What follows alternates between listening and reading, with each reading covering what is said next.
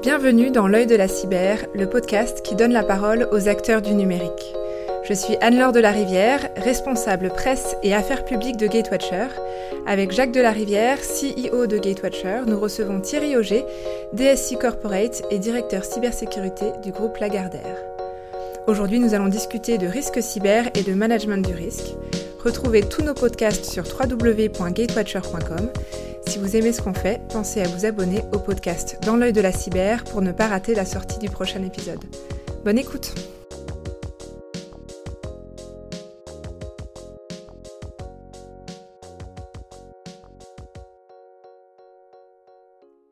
Alors Thierry et Jacques, bonjour. Bonjour Anne-Laure. Bonjour Anne-Laure. Thierry, merci d'avoir répondu favorablement à notre invitation. Alors, vous êtes aujourd'hui DSI Corporate et directeur cybersécurité du groupe Lagardère, pour lequel vous travaillez aujourd'hui depuis plus de 20 ans. J'aimerais qu'on revienne dans un premier temps sur vous et sur votre parcours. Euh, comment arrive-t-on à ce type de poste? Pouvez-vous euh, revenir sur euh, votre parcours pour nous? Bien sûr. Donc j'ai commencé ma carrière comme ingénieur plutôt dans le, monde spatial. J'ai travaillé sur le, propulseur en fait du lanceur Ariane le, moteur Vulcain. Euh, je suis ensuite passé sur des activités d'observation de, la Terre. Donc c'était les premiers programmes en fait euh, d'observation par satellite. Donc euh, on, mettait des radiomètres sur des satellites qu'on positionnait entre 800 et, 900 km et avec des stations sol en fait on, faisait du, du traitement d'image pour pouvoir rendre en fait des produits à divers métiers exploitables en termes de, surveillance de la planète que ce soit donc euh, euh, des métiers euh, civils ou des métiers militaires. Après ça, en fait, je suis plutôt passé sur des activités systèmes d'information. Donc, dans les dans les années 2000, les sociétés commençaient en fait à s'organiser pour mettre en place en fait des vraies capacités de, de, gestion des, des systèmes d'information. Donc, à ce moment-là, j'ai travaillé dans, dans, pas mal de, filiales de, Matra, puis ensuite de, ADS, donc qui est, qui est devenu Airbus. Et euh, après, pour la partie plutôt euh, média en fait du groupe Lagardère, sachant qu'il y avait deux business units. Donc le groupe Lagardère, c'est un groupe euh, qui est une organisation euh, très distribuée. On, a euh, une cinquantaine de, systèmes d'information qui sont aujourd'hui en fait dé déployés à, travers le monde. c'est un groupe vraiment magique et, intéressant. Pourquoi? Parce que on a près de, de, de 20 business en fait différents qu'on doit adresser nous en termes de, de moyens systèmes d'information et bien sûr de cybersécurité. Et vous êtes également membre du groupement euh, interprofessionnel pour les techniques de, sécurité euh, des informations sensibles. Vous êtes membre du club des experts de la sécurité de l'information et du numérique. Et euh, cette année, alors vous êtes président des assises de la sécurité. C'est donc c'est tout nouveau. Qu'est-ce que vous apportent ces fonctions-ci en plus? Alors, la, première association, le, le JIT6, euh, bah, j'y suis depuis euh, 1993. Euh, J'ai plus de raison euh, potentiellement d'y rester, euh, mais j'y suis resté bien sûr en accord avec son bureau. Pourquoi? Parce que cette association regroupe les RSSI des industriels de défense, donc des gens qui sont sous contrat en fait avec avec la DGA et, qui travaillent avec les organismes étatiques en fait, les, les autorités. et de ce fait, on, on, a des sessions de travail en fait qui sont très très riches, qui impliquent en fait ces, ces organisations là et qui font que on, on parle, on parle de la vraie vie. Euh, et on, échange en fait sur, sur euh, vraiment pas mal de sujets.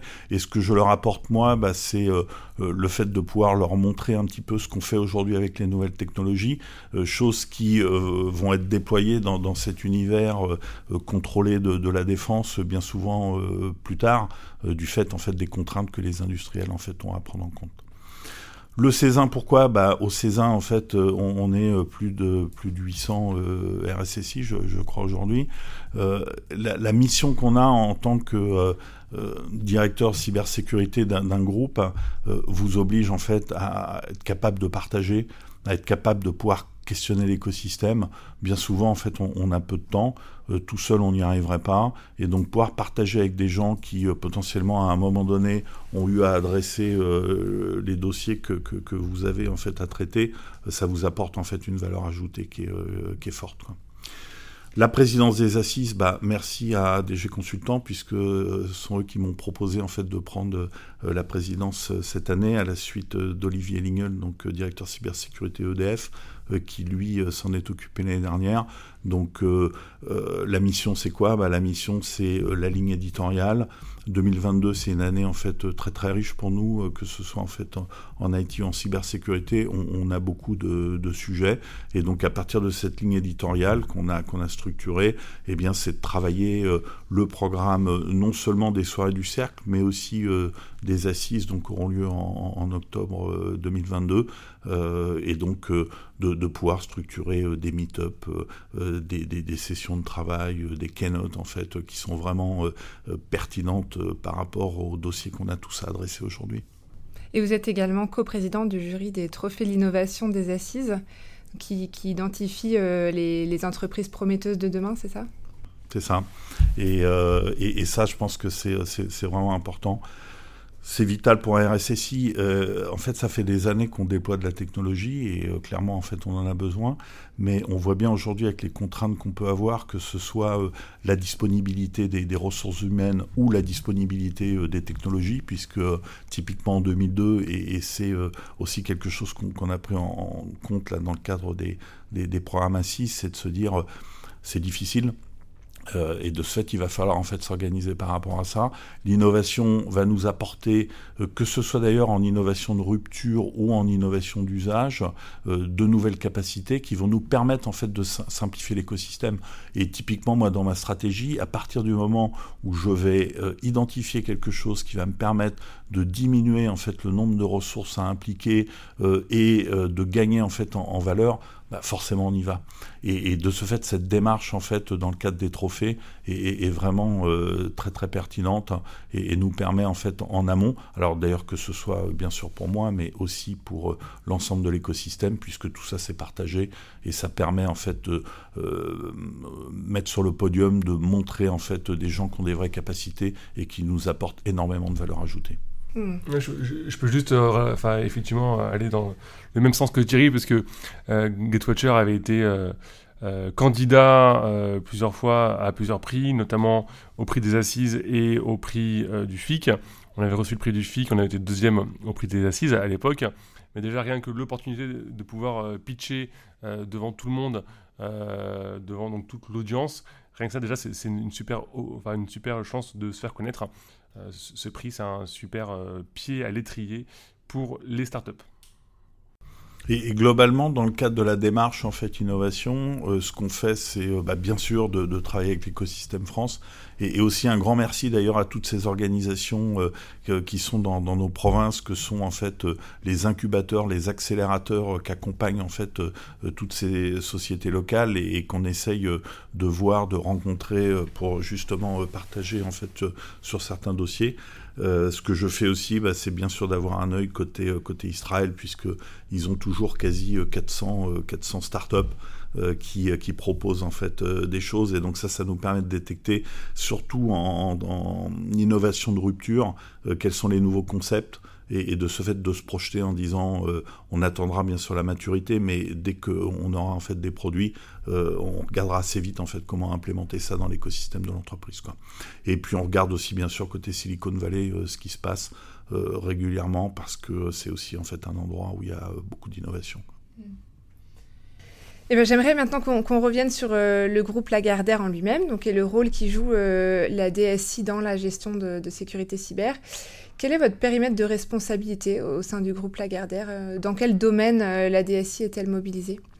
Alors, donc, moi, je suis le, DSI de, la partie corporate. Comme je vous l'ai dit, en fait, on a 50 euh, gros systèmes d'information qui sont installés un petit peu partout sur la planète. Alors, pourquoi? Bah, C'est juste lié euh, à cette disparité métier que, que j'évoquais. Les besoins de, des uns ne sont pas les besoins des autres. Donc, euh, bah, de ce fait, on construit une stratégie cyber et une approche, en fait, qui va, être, qui va tenir compte de ça.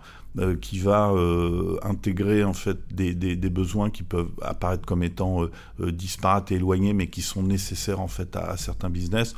Quand vous devez gérer de la disponibilité, par exemple en, diffusion radio, c'est pas la même chose que de protéger en fait du patrimoine pour une maison d'édition, par exemple. Donc, ce qu'on construit nous, c'est l'ensemble du socle, en fait, la gouvernance qui va permettre de rappeler à l'ensemble de nos entités comment en fait on va gérer la sécurité sanitaire dont on a tous besoin. et là, juste un clin d'œil, mais c'est important, c'est merci aussi à l'agence, à l'ANSI en France, euh, qui nous apporte des, publications, qui fait vivre ces publications et qui nous aide justement à, structurer ce, type de gouvernance. Donc à partir en fait d'une politique de sécurité au système d'information euh, applicable en fait à l'ensemble des, entités du groupe, hein. ensuite on va construire bah, tout un écosystème en fait de, solutions euh, ou, de guides en fait tout simplement qui vont permettre à nos équipes locales d'être accompagnées et de pouvoir mettre en œuvre en fait d'une manière euh, euh, rapide et, simplifiée. Alors quand je dis rapide, c'est euh, un peu violent parce qu'aujourd'hui c'est un peu compliqué, mais c'est un petit peu l'idée. 50 SI, ça veut dire quoi? Ça veut dire une analyse de risque en fait approfondie. Et donc vraiment la capacité de prendre une empreinte régulière de ce qui se passe, enfin de ce qu'il en est au, sein d'un SI, justement de, manière à pouvoir accompagner particulièrement chaque entité un, petit peu au cas par cas. Euh, de ce fait, j'avais développé il y a, euh, quasi 20 ans maintenant là, une méthodologie parce que à l'époque il n'y avait pas grand chose, donc on s'appuyait sur les normes et on utilisait en fait des, modèles de, mesure avec quelques algorithmes mathématiques. Depuis, il y a des gens qui se sont positionnés en fait dans, le domaine et là c'est pareil, on, rejoint un petit peu ce monde de l'innovation. ça fait ça fait maintenant deux ans qu'on travaille en fait avec une technologie là qui est euh, déployée par Citalide. Et la magie de Citalide, c'est nous apporter en fait la dynamique dont on a besoin. Il y a 20 ans, quand on faisait une analyse de risque, on avait du temps. On pouvait prendre en fait des images et puis euh, travailler sur ces images pour accompagner nos structures. Ça, c'est fini quand on voit en fait la dynamique de la menace. On est obligé en fait d'avoir cette dynamique dans la mesure et de ce fait d'avoir euh, un, socle qui soit capable en fait en complément de contrôle somme toute standard issu de l'état de l'art, euh, issu de la gouvernance, de pouvoir aller chercher en fait des indicateurs dynamiques euh, qui vont permettre de mesurer à tout moment euh, quels sont les écarts à prendre en compte et de ce fait de pouvoir alerter le RSSI local en lui proposant les adaptations qui sont nécessaires. Hmm. Et donc, quand vous dites pluralité des métiers, je, pense notamment à la partie média qui, qui est très importante chez Lagardère. Euh, j'imagine que c'est voilà, une cible euh, particulièrement euh, forte pour, pour, pour, des hackers. Hein. Vous véhiculez donc énormément d'informations sensibles, vous touchez à l'actualité. Comment est-ce que vous faites pour être toujours agile et, et, du coup dans, ben, dans, dans, dans, le temps court en fait de, de, cette, de ce risque en fait de ce risque cyber? Alors, comment on fait euh, Alors déjà, euh, on, est, on est accompagné, ça rejoint ce que je disais là en, parlant de l'agence, c'est-à-dire que là, typiquement, euh, ce qu'on vit ou ce qu'on a vécu avec la période électorale, on a des échanges, on a des comités, donc avec les autres acteurs du, monde des médias en, France. Hein. et ça, ça, nous aide pas mal. comme je vous l'ai dit, bien sûr, et pour avoir en fait au mieux une sécurité à l'état de l'art, on, déploie de la technologie mais euh, ce qu'on va faire particulièrement euh, face euh, à certains besoins, face à, des domaines où la dynamique est particulière, c'est d'augmenter les surveillances. Et, ça, au, sein d'une structure décentralisée qui est cette organisation groupe Lagardère, c'est quelque chose qu'on a énormément en fait développé ces, ces dernières années. Euh, parce que quand, quand, vous avez une structure IT euh, et donc euh, une structure cybersécurité aussi centralisée, quelque part, bah, vous avez en fait une démarche, vous avez une stratégie qui va être en fait correctement alignée avec votre business, avec les processus de l'organisation. Quand vous êtes face en fait à la gestion d'univers indépendants qui adressent en fait des métiers différents et qui de ce fait n'ont pas les mêmes besoins, eh bien vous devez en fait vous, vous adapter à ça. vous pouvez pas avoir en fait la, même richesse en, termes de, ressources. quand je dis ressources, c'est la disponibilité en fait des, personnes, donc le, nombre de personnes, mais aussi en termes de technologie. Et, donc de ce fait, bah, à un moment donné, vous acceptez d'arrêter de, de, déployer encore et encore en fait de nouvelles solutions et vous augmentez énormément vos surveillances. Et donc, bah, ça c'est pareil, on le fait avec l'écosystème euh, des partenaires en fait du marché cybersécurité. Comme je vous l'ai dit, on l'a énormément accentué ces dernières années. Et, l'idée, si vous voulez, c'est euh, de surveiller euh, le plus efficacement possible bah, l'ensemble de la surface euh, numérique. Et donc, c'est le dark web, c'est le deep web, c'est les objets connectés, c'est la surface visible de, l'Internet. Et intelligemment, en fait, d'aller cacher vos ou de détecter, en fait, ce qui est important pour vous. et typiquement, si je prends un exemple, c'est que quand vous avez des, milliers de marques en fait euh, à gérer. Forcément, vous avez des noms de domaine en, masse. Euh, ces noms de domaine, à tout moment, en fait, peuvent être euh, utilisés pour, pour de la fraude ou, de l'attaque. Et donc, qu'est-ce qui va nous intéresser? C'est de pouvoir détecter une création d'un domaine qui va être à une lettre d'un domaine sensible exploité et d'avoir une deuxième alerte en fait qui va vous dire attention sur cette création. Et il s'est passé que 24 heures, il y a un service IP qui est monté.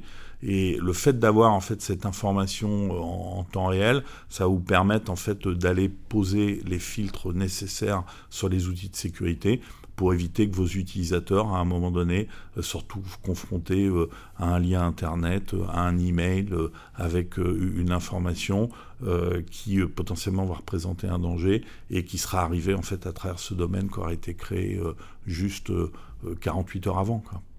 Ouais.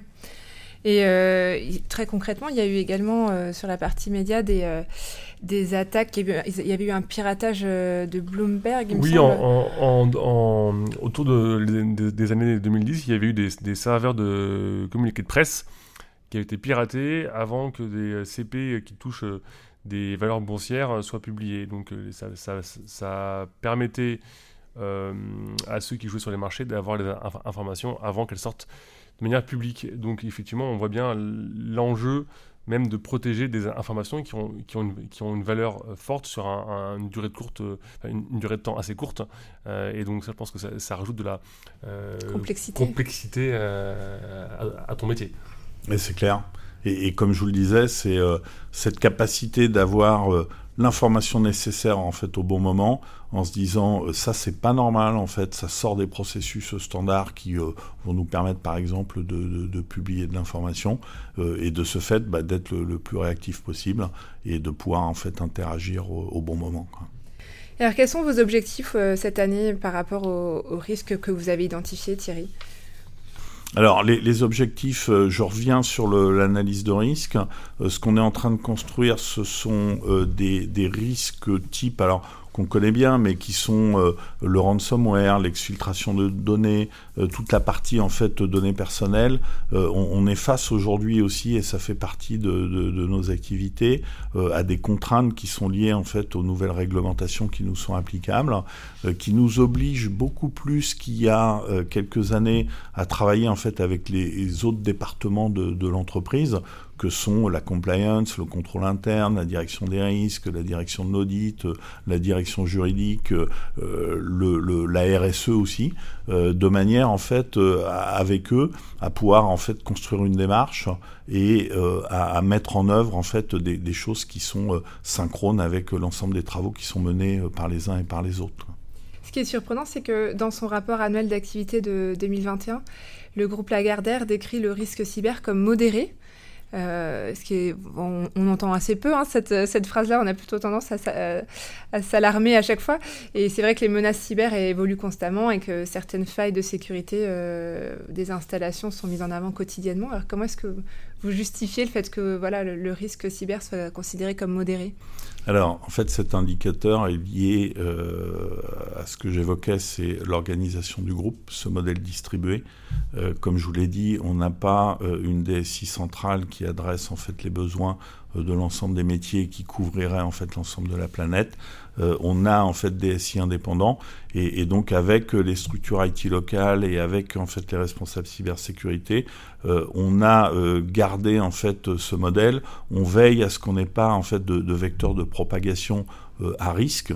Euh, typiquement, pour être très factuel, c'est euh, on n'a pas en fait un Active Directory unique qui ferait que potentiellement, en cas de pépin dans une des structures, on, pourrait vivre une propagation globale sur l'ensemble du groupe. donc comme je l'évoquais tout à l'heure, certes, c'est vrai que le, modèle distribué euh, oblige à, plus d'efforts et est un peu plus compliqué parce que vous n'avez pas forcément en fait euh, l'ensemble des ressources nécessaires partout, mais euh, quelque part, il vous protège aussi. Et donc, quand vous avez un incident quelque part, eh bien, il va être limité à ce périmètre-là et pas impacter en fait le, reste de l'organisation. Alors, ce qui ne veut pas dire que on n'a pas, comme tout le monde, en fait, euh, des soucis euh, à droite, à gauche au sein de nos organisations et ce sur l'ensemble de la planète, mais comme je vous le disais, plutôt localisés. Alors j'aimerais aller plus loin sur la notion de, risque cyber maintenant et, notamment sur l'analyse de risque. Euh, les entreprises doivent, doivent, être de plus en plus agiles pour pouvoir être en mesure de proposer une analyse de risque cyber plus dynamique.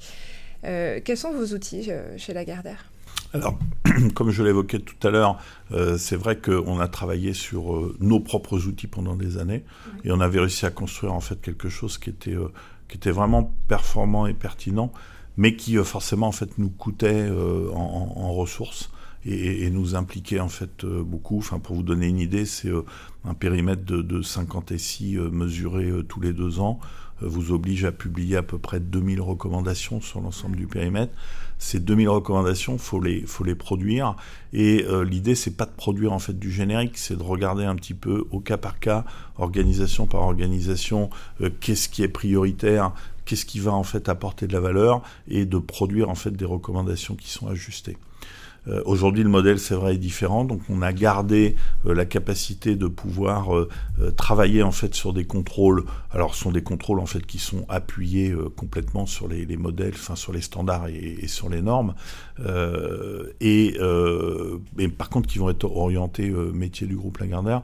Donc dans notre cas, on a 250 contrôles en fait qui sont utilisés, donc c'est quand même non négligeable. Mais euh, ce qui a changé, c'est qu'on on apporte en fait en parallèle euh, des indicateurs type euh, des security scorecards qu'on va aller chercher.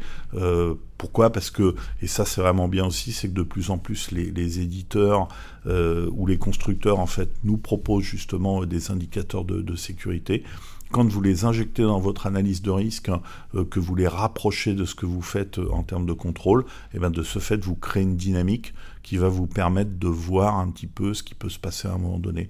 Donc pour être très factuel, par exemple, ça peut être euh, un, security score de euh, Microsoft 365 euh, qui existe aujourd'hui, donc qu'il faut aller chercher et qu'il faut aller positionner au, sein justement de, l'algorithme qui va faire cette analyse de risque, mais qui va vous éviter de poser 20 questions de configurer en fait 20 contrôles particuliers euh, qui vont être liés à cet environnement-là. Hmm. Tu, parlais, toi, Jacques, d'évaluation des, risques par rapport aux menaces Oui, effectivement, c'est un des enjeux que Gatewatcher s'est donné, euh, effectivement, de réconcilier euh, l'ancien monde qui était un monde de traitement unitaire des alertes, qui était assez fastidieux pour les, analystes cyber, au nouveau monde, c'est-à-dire la gestion des risques et la prioritisation des menaces cyber.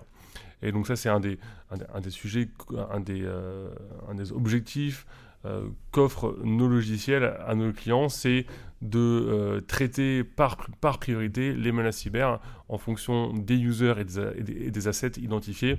Et ça fait vraiment passer la cyber dans un nouveau monde qui est un monde d'optimisation et de gestion des, priorités quand on sait que euh, nos clients ont souvent des problèmes de, ressources hein, pour euh, allouer, enfin pour livrer leurs projets et traiter le plus vite possible les menaces, ça, permet de, répondre aussi à cet, enjeu-là de gestion des ressources et d'optimisation. Oui, clairement, et je pense que ce qui est important, c'est de pouvoir justement capter l'alerte, l'information qui à un instant donné en fait euh, va nous permettre de diagnostiquer euh, qu'il y a eu un changement d'état, euh, qu'il se passe en fait quelque chose de particulier, versus un flux incessant d'informations entre guillemets standards qu'on n'arrive pas à interpréter ou qui vont en fait justement pour créer une interprétation nous, nous coûter en ressources, nous coûter en technologie et au final en fait quand on a un pépin on s'aperçoit qu'on est toujours à côté et que globalement on n'avait pas en fait le, le bon indicateur. Donc l'enjeu qu'on a tous aujourd'hui c'est vraiment celui-là, c'est de se dire où je vais poser mes capteurs, euh, quel type d'informations ils vont me remonter, pourquoi je les mets là euh, Typiquement parce que euh, c'est peut-être là que j'ai des choses un, peu sensibles pour lesquelles en fait un changement d'état va être important à, interpréter, versus en fait avoir des choses un, petit peu partout qu'on a du mal en fait à, gérer, à consolider et à traiter en fait en termes de remontée factuelle pertinente. Quoi. Alors, à propos de Pépin, euh, la question qui fâche, quels sont euh, vos derniers incidents euh, chez Lagardère? Alors, en tout dernier incident sur une des structures, c'est un, ce qu'on appelle un, wiper, donc un outil qui rentre et qui, va détruire vos données. des choses qui ont été utilisées typiquement tout au début de, la guerre russo-ukrainienne. Euh, et, ça, vraiment, euh, quand on analyse derrière euh, la violence en fait de ces outils, ce qui se passe, nous, rappelle qu'il est, qu'il est juste vital vraiment de s'organiser, vraiment de s'assurer que quelque part on, sauvegarde correctement nos, patrimoines et, nos données et qu'on sera capable en fait de redémarrer. quand je parle de violence, c'est que vous avez aujourd'hui des, des, des, hackers qui euh, potentiellement vont vous demander en fait euh, une rançon, mais euh, ils n'ont pas de quoi vous permettre de redémarrer, ils n'ont pas forcément pris vos données, et de ce fait, vous allez vous rendre compte qu'ils vous demandent de l'argent, mais ils ne pourront pas en fait vous, vous aider derrière. Quoi. Mmh. donc donc ça c'est vital et, c'est vrai que on a eu en fait une phase où on a typiquement si on prend le cas des sauvegardes euh, énormément travaillé sur euh, la dynamique de la sauvegarde, sur le fait euh, d'avoir vraiment une, synchronisation des sauvegardes très fréquente. Et, ça, quand vous avez un pépin, quand vous avez une intrusion, bah, c'est violent parce que potentiellement vous allez propager dans vos sauvegardes l'incident et qui potentiellement peut vous conduire à avoir du mal en fait à redémarrer. Et donc, il faut vraiment se poser et se dire aujourd'hui, euh, euh, prenons le temps et organisons-nous pour euh, arriver en fait à, garder des, jeux de données qui sont, qui sont vraiment désynchronisés.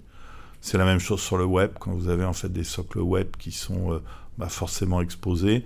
ce dont vous avez besoin, c'est d'être certain que vous ayez bien une copie saine, prête à redémarrer de l'ensemble de l'univers, sans ambiguïté, parce que euh, quand vous avez une intrusion et qu'il faut la chercher et que quelque part il peut y avoir des, millions de lignes de code, bah, c'est compliqué. Hmm. Et quand vous parlez de l'importance de, sauvegarder correctement notre patrimoine et nos données, comment est-ce que le cloud s'insère euh, dans le SI Je voulais euh, du coup faire un petit focus sur le, cloud et comment en garder le contrôle pour encore mieux protéger les données. Alors l'avantage du cloud, c'est que quelque part il va vous apporter euh, du, service en fait des solutions qu'on va pouvoir euh, paralléliser en se disant, et si je reprends l'exemple euh, des sauvegardes que j'évoquais, de se dire utiliser en fait diverses capacités qui n'ont rien à voir les unes avec les autres hein, pour pouvoir dupliquer mon patrimoine, mes données, bah, c'est juste une opportunité, c'est juste euh, la possibilité euh, de pouvoir garantir que quelque part, même si euh, j'ai un incident sur une partie du périmètre, eh bien, je vais pouvoir en fait récupérer du contenu qui va me permettre de, pouvoir en fait aider le métier à redémarrer en fait au plus vite. Tout à l'heure, vous parliez d'un de, de, outil qui, qui, avait été utilisé au début de la guerre russo-ukrainienne et qui avait wipé un de vos assets chez, euh, chez Lagardère. Le risque cyber, c'est aussi la cyberguerre. Est-ce que les bouleversements euh, apportés depuis la guerre en Ukraine vous obligent à, revoir votre stratégie en termes de cybersécurité? Bah, ça nous oblige surtout à nous assurer que ce qui est déployé, ce qui est prévu, fonctionne bien, est correctement monitoré, et correctement en fait suivi par, par les équipes et bien sûr face à, des alertes particulières qui vont être liées à, ce qui se passe ou, à ce qui s'est passé, de se dire bah, à certains moments en fait je vais renforcer un petit peu mes surveillances histoire de m'assurer que ce canal-là en fait soit pas un risque pour moi. Mm. Oui, oui effectivement, nous, on a, on a noté que de nombreux clients qui ont des, activités dans les pays de l'Est ont euh, isolé leur SI euh, des pays de l'Est euh, des SI, du reste des SI européens pour pouvoir créer une barrière en cas d'intrusion non contrôlée. et donc, il y a eu, ça, a demandé notamment dans les, secteurs bancaires et énergie des, projets de renforcement supplémentaires sur ce Q1, Q2 2022 qui a bien chargé les équipes cyber de nos clients. Alors typiquement, enfin pour être euh, un, peu plus concret, pour nous, ça a été quoi? C'est euh, quand vous avez justement euh, des, structures locales qui utilisent en fait des, moyens systèmes d'information, c'est contrôler les, accès en se disant est-ce que en fait ce sont bien des accès qui sont posés à minima, enfin conformément à, à ce qui était prévu, et, et, aussi contrôler la donnée. Euh, en se disant et si demain en fait j'ai plus de connexion avec ces structures là est-ce que euh, la donnée dont j'ai besoin je l'ai bien euh, est-ce qu'il ne faut pas en fait que je m'organise pour typiquement la rapatrier ou la resynchroniser histoire de m'assurer que le jour où j'ai vraiment besoin de couper eh bien je puisse le faire en fait sans, sans, sans perdre des choses quoi. Et on dit que la cyberguerre n'a pas encore eu lieu. les impacts majeurs craints ne sont pas encore là. Euh, est-ce que les défenseurs ont neutralisé un certain nombre de tentatives dans l'ombre alors? La, euh, communication officielle aujourd'hui est que il y a un, calme relativement plat vis-à-vis d'une cyberguerre et d'actions offensives. C'est aussi ce qu'on constate sur le terrain. Ça n'empêche que euh, la, maturité du numérique n'est pas encore là en termes de, cyber, en termes de protection et de détection.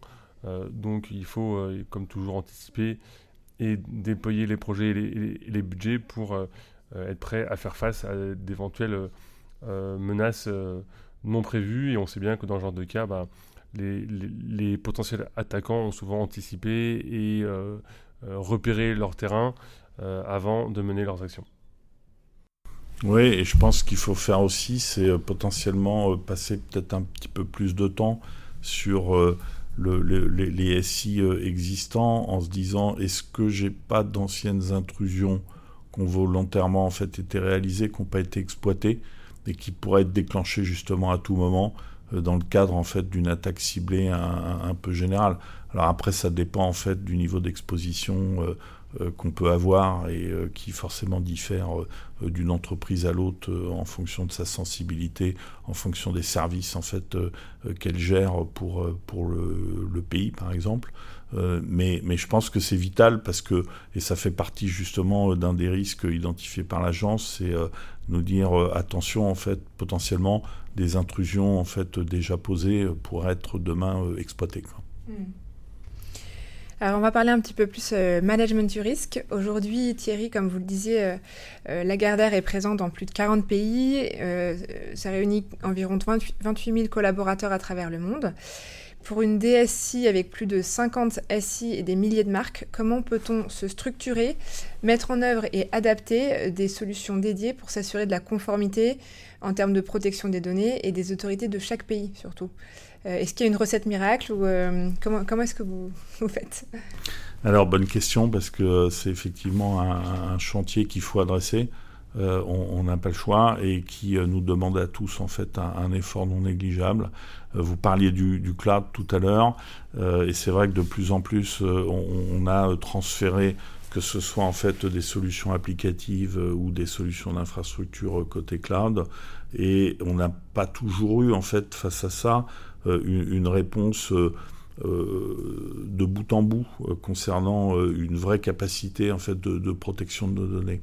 Donc aujourd'hui en fait on, essaye de faire cet effort de vraiment cartographier dans le détail où sont positionnées ces, données comment elles vivent en fait au, jour le jour face à, l'usage qu'il en est fait par les activités et, et, de ce fait en fait de poser des protections euh, qui sont des protections adaptées. Alors, protection adaptée, bah, de toute façon, on le sait bien, c'est euh, euh, chiffrer la donnée pour euh, être vraiment certain de la, protéger. Mais c'est chiffrer la donnée, en fait, avec le secret de l'entreprise. Et, et, là, déjà, en fait, ça se complique un petit peu parce que on n'a pas toujours forcément la main pour pouvoir faire ça. Et, typiquement, sur les technologies cloud, c'est un peu les échanges qu'on a en permanence, en fait, avec les constructeurs et les éditeurs en leur disant, mais laissez-nous la main pour qu'on puisse justement gérer notre protection en fait avec notre secret et c'est pas toujours le cas. Donc on travaille en fait pas mal avec euh, euh, des, des, éditeurs du domaine pour pouvoir justement euh, déployer en fait des solutions qui doivent être transparentes pour les utilisateurs finaux et ça c'est vital sinon ça marche pas. Enfin on peut prendre l'exemple par exemple de technologies type de marquage en fait de données type DLP qui sont bah, potentiellement pertinentes mais qui sont juste compliquées et qui nous ont toujours en fait conduit à l'échec lors des déploiements. Après, ce qui se passe, c'est que en parallèle de tout ça, euh, il, faut, comme je vous disais au, début de l'entretien, il, faut surveiller. Et intelligemment, quand vous avez en fait euh, de la donnée euh, qui est posée quelque part au, sein de votre récit, eh bien, allez cacher là-dedans quelques marqueurs uniques que vous allez aller rechercher après un petit peu partout là sur les, les, réseaux parallèles, donc dark web, deep web, objets connectés, euh, et, la surface visible, eh bien, ça peut vous sauver parce que le jour où vous avez une alerte sur un marqueur unique qui est dans une base de données d'un système en production, vous êtes certain qu'effectivement il y a un souci autour de, cet environnement-là et que de ce fait il va falloir en fait euh, s'en occuper euh, sérieusement. Donc ça on l'a énormément développé ces dernières années. L'écosystème des, entreprises en fait nous, nous aide énormément. Enfin en toute transparence, on travaille avec Euh, Angel pour, ça et depuis, euh, depuis 2017. Et, vraiment, euh, vraiment quelle valeur pour un groupe comme le nôtre, c'est 300 alertes par an à peu près liées justement à une problématique de, duplication de données, d'usage non protégé par l'écosystème de l'entreprise. Et ça, je pense que c'est aussi important de, l'évoquer parce que l'entreprise, c'est plus euh, l'entreprise derrière son firewall, c'est vraiment son écosystème, son écosystème de partenaires. Euh, ces gens-là, bah, potentiellement, ils adhèrent à, nos politiques de sécurité, mais ils n'ont pas forcément fait les mêmes capacités que nous pour protéger. Et souvent, euh, dans, les alertes, bah, c'est de manière très factuelle, hein, les, les, 300 dont je vous parlais, 80% en fait sont liés à l'écosystème. Donc, il faut vraiment s'en occuper. J'avais une petite question un peu plus, euh, un peu plus généraliste sur la, vision métier en fait euh, du RSSI. Euh, enfin, je fais suite au, risque cyber qu'on a évoqué et, à la prise de conscience des entreprises des conséquences d'un SI mal géré. Est-ce que la place du RSSI, selon vous, a, évolué vis-à-vis du COMEX ces dernières années? Comment est-ce que ça s'articule maintenant? Oui, clairement. et, et c'est vrai qu'il y a quelques années bah, en fait, on, faisait des rapports euh, à, nos, à, notre patron. Euh, et puis bah, derrière, ça remontait en fait plus ou moins au sein de l'organisation. Euh, aujourd'hui, ce qui se passe, c'est que dans les grandes organisations, on est en fait en connexion directe avec les autorités compétentes que sont les comités des risques, les, comités d'audit, auxquels on va en fait directement faire faire nos rapports euh, auquel on présente euh, notre stratégie, on présente les, mesures qui sont effectuées, euh, les règles d'amélioration qui ont été décidées et le suivi en fait de, ces règles en question. Mais ce que j'ai aussi évoqué et ce qui est important, c'est la synchronisation que vous devez opérer en fait avec euh, les métiers avec lesquels il faut absolument interagir et, pas interagir en fait avec ces métiers-là, ce, serait vraiment en fait euh, une erreur. et donc, comme je vous le disais, c'est une direction des risques, une direction de l'audit, une direction du contrôle interne, la compliance qu'on évoquait tout à l'heure, des gens en fait avec lesquels il faut être très synchrone, histoire que les approches en fait soient, soient, soient cohérentes et pertinentes. Quoi. Oui, en fait, je pense que euh, l'enjeu, c'est un enjeu d'organisation et aussi de budget. Hein. À, la fin, c'est euh, en fonction du, reporting interne, qu'est-ce qui a le budget pour euh, effectuer les, projets. Et c'est vrai qu'on note de plus en plus une, migration douce des fonctions cyber vers des fonctions du risque, comme tu le dis, dans, les grands groupes. Et des fonctions du risque ou même, directement vers un COMEX sur une direction opérationnelle. Clairement, clairement, c'est vraiment de la gestion de risque. Et, euh, d'où l'importance, et on l'a évoqué, c'est de se dire euh, quels sont mes risques euh, et qu'est-ce que je décide de faire derrière par rapport à ça, en fonction de la capacité que je vais avoir en investissement financier bien sûr, mais aussi en ressources. Parce que même si on, avait en fait des, capacités financières, c'est pas pour ça que potentiellement on aurait les, équipes. Euh, clairement aujourd'hui, et je pense qu'on va vivre ça euh, pour euh, quelques années, c'est compliqué en fait de, trouver de la ressource au, sein de l'écosystème et il faut en tenir compte. Et donc, bah, il faut s'organiser par rapport à ça en choisissant ses priorités, en se disant fonction de mon exposition, fonction de mon risque, fonction de, la stratégie d'entreprise, voilà ce que je vais faire pour diminuer mon risque et faire en sorte que ça se passe au mieux. En fait, je pense qu'aussi un des grands changements, c'est qu'il euh, y a une très forte pression sur les entreprises cotées euh, au sujet des critères ESG. Euh, et que de plus en plus, les, actionnaires mettent la cyber dans les critères ESG. et donc, c'est aussi un, moyen pour les ciseaux RSSI de justifier leur budget et donc de, se renforcer sur ces critères ESG qui donnent de l'épaisseur à leur valeur boursière. Bien sûr. Mais euh, j'évoquais euh, tout à l'heure justement dans les, euh, les, directions avec lesquelles il faut travailler, typiquement la RSE. Et, pourquoi? Bah, C'est juste parce qu'aujourd'hui, vous êtes soumis en fait à, des notations d'organismes extra-financiers qui vont aller regarder comment vous êtes organisé et typiquement sur cette partie cybersécurité et qui, fonction de ce qu'ils vont capter, eh bien, vont remonter en fait une notation euh, qui va être derrière mise à disposition euh, d'investisseurs euh, qui sont plus ou moins liés en fait à, votre écosystème. Et, ces indicateurs-là, bah, il faut y veiller, il faut s'assurer qu'ils soient bien alignés, non seulement avec ce qu'on fait, mais avec l'état de l'art, histoire qu'il n'y ait pas des décalages en fait sur lesquels il faudrait s'expliquer, que ce soit en fait avec la, direction de, de l'entreprise ou avec les organismes en question. Quoi.